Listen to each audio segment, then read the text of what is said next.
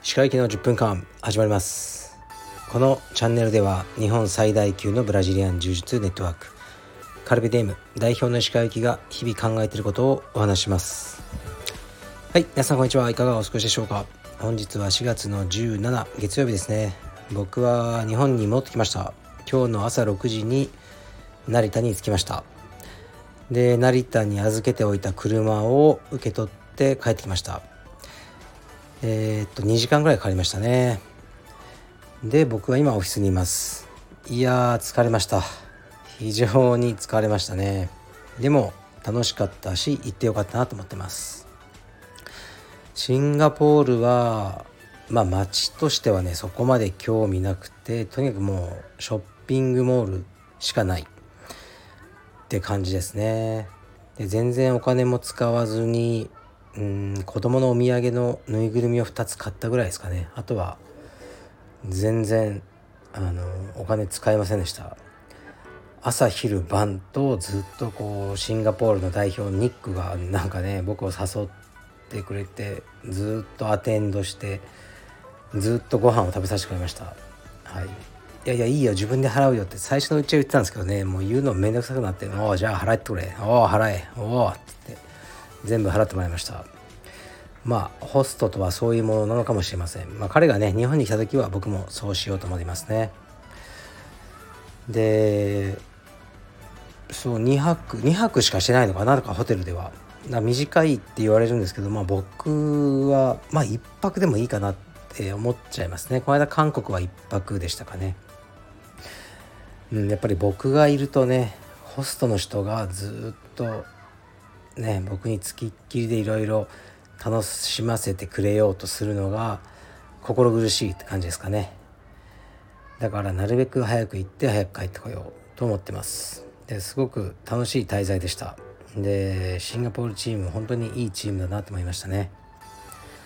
ああとね今僕窓を開けて今日天気いいんで窓を開けてこれ収録してるので僕の、ね、オフィスの横の公園で遊ぶ子供の声が入ってるかもしれません。あの知らない子供たちですけどね。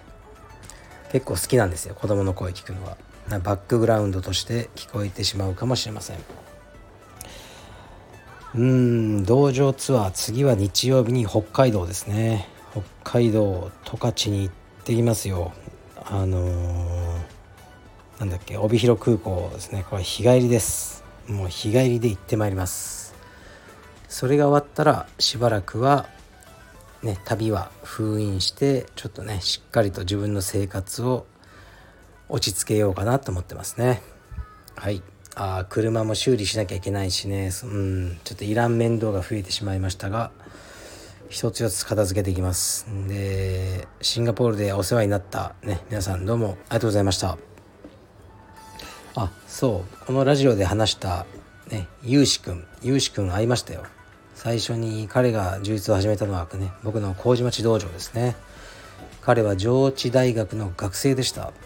で今はすっかりねあのしっかりとした銀行マンになり駐在員ですか？インドにいたんですね。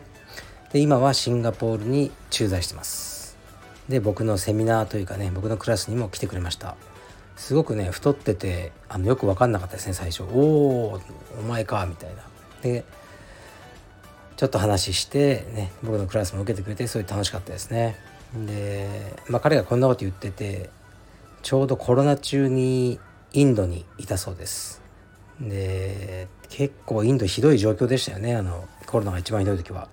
全く家から出れないっていう感じででしかもねあの異国で多分心細かったんでしょうね。その時にこのラジオがすごく心強かった。もうラジオしか楽しみがなかったって言ってましたね。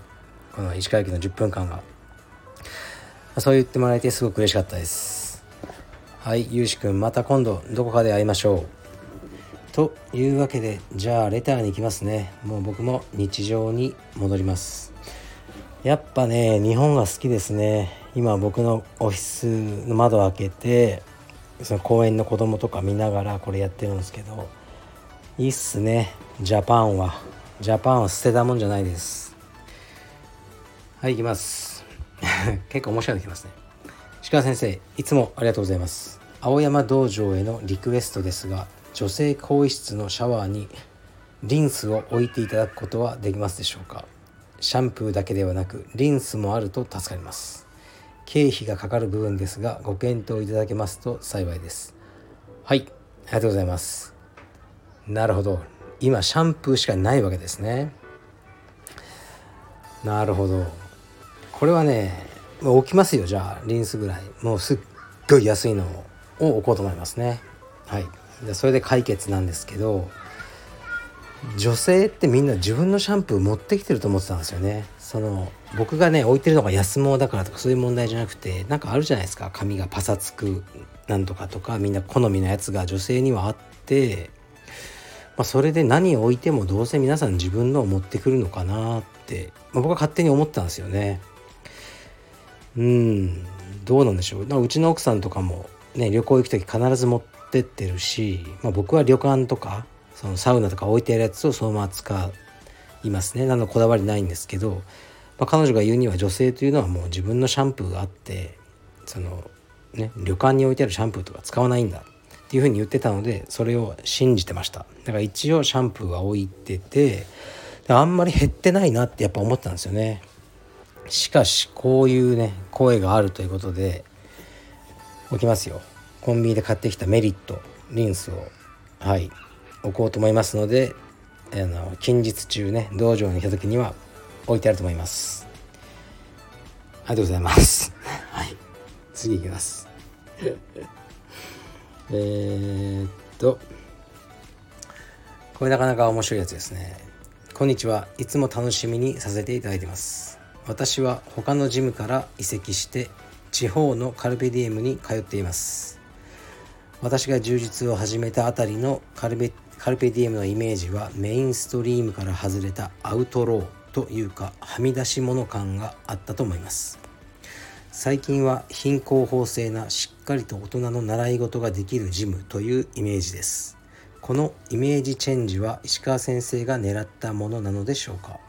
それともあの頃のカルペディエムのスタイルが今の柔術のスタンダードを変えたのでしょうか。分かりづらい質問かと思いますがお答えいただけると嬉しいです。私もシンガポールのバーバーの方と同じくらいカルペディエムを愛しています。移籍してよかったと本当に思ってます。失礼します。オスはい。ありがとうございます。最後の方に出てきたこのシンガポールのバーバーの方っていうのはこの一つ二つ前の、収録ねシンガポールに来ましたってやつで語ってるのでまだそちらを聞いてねいらっしゃらない方は聞いてみてください。これはなかなか良いポイントをついてますね。この方が充実を始めたのはいつか分かりませんが確かにカルペディエムはもうちょっとアウトロー感はあったと思いますね。あのスタッフたちとか。今は貧困法制なしっかりと大人の習い事ができるジムになった。その通りだと思いますね。これはうーん僕が少しずつそうしてきたっていうのはありますね。えー、まあ道場の数が増えると自然にそうなるというのもありますね。でコンペティション志向の道場だったんです最初はすごくスタッフとか。でもそれをあの変えてもっと多くの方に楽しんでいただける道場にしようと僕は思ったわけですね。で最初は女性クラスもなかったったし子供クラスさえなかったんですよ。カルペディエムの青山って。大人の男だけだっていう感じでしたね。で今は女性も子供もっていうふうに変えてきたんですね。でまあなんでかというと、まあ、だんだんその社会に求められるっていうのもありましたよね。男性だけとか言ってらんないですねコンプラ的に。っていうのもあったし、まあ、需要ね、子供のねあの格闘技の需要というのが増えてきたんですね。親が充実やってる人が親になってきて自分の子供をやらせたいっていう人が増えたからですね。でもうちょっとね裾野を広げていこうと思って意図してやってきたんですね。でその時にあんまりめちゃくちゃなやつをもう雇うのをやめたんですよね。強い分かってる。ね強いのは分かってるけどもう素行が悪いあのねスタッフとかをまあクビにしたりあのねもともとね働きたいって言ってもいやちょっと無理ですって言ったりそういうチョイスは少しずつしてきましたね。でだんだんまともなやつしかこう残らなくなって、まあ、道場もあのよく言えばまとも、悪く言えばというのはちょっと丸くなった感じはあると思いますね。まあ、でもね丸くしてもスタッフはスタッフ連をやってれば強いと思うんですね。それでいいと思うんですよ。で一般の会員さんは今の方が居やすいと思うんですね。だから総合的には僕は今の形で何も損はしてないと思いますね。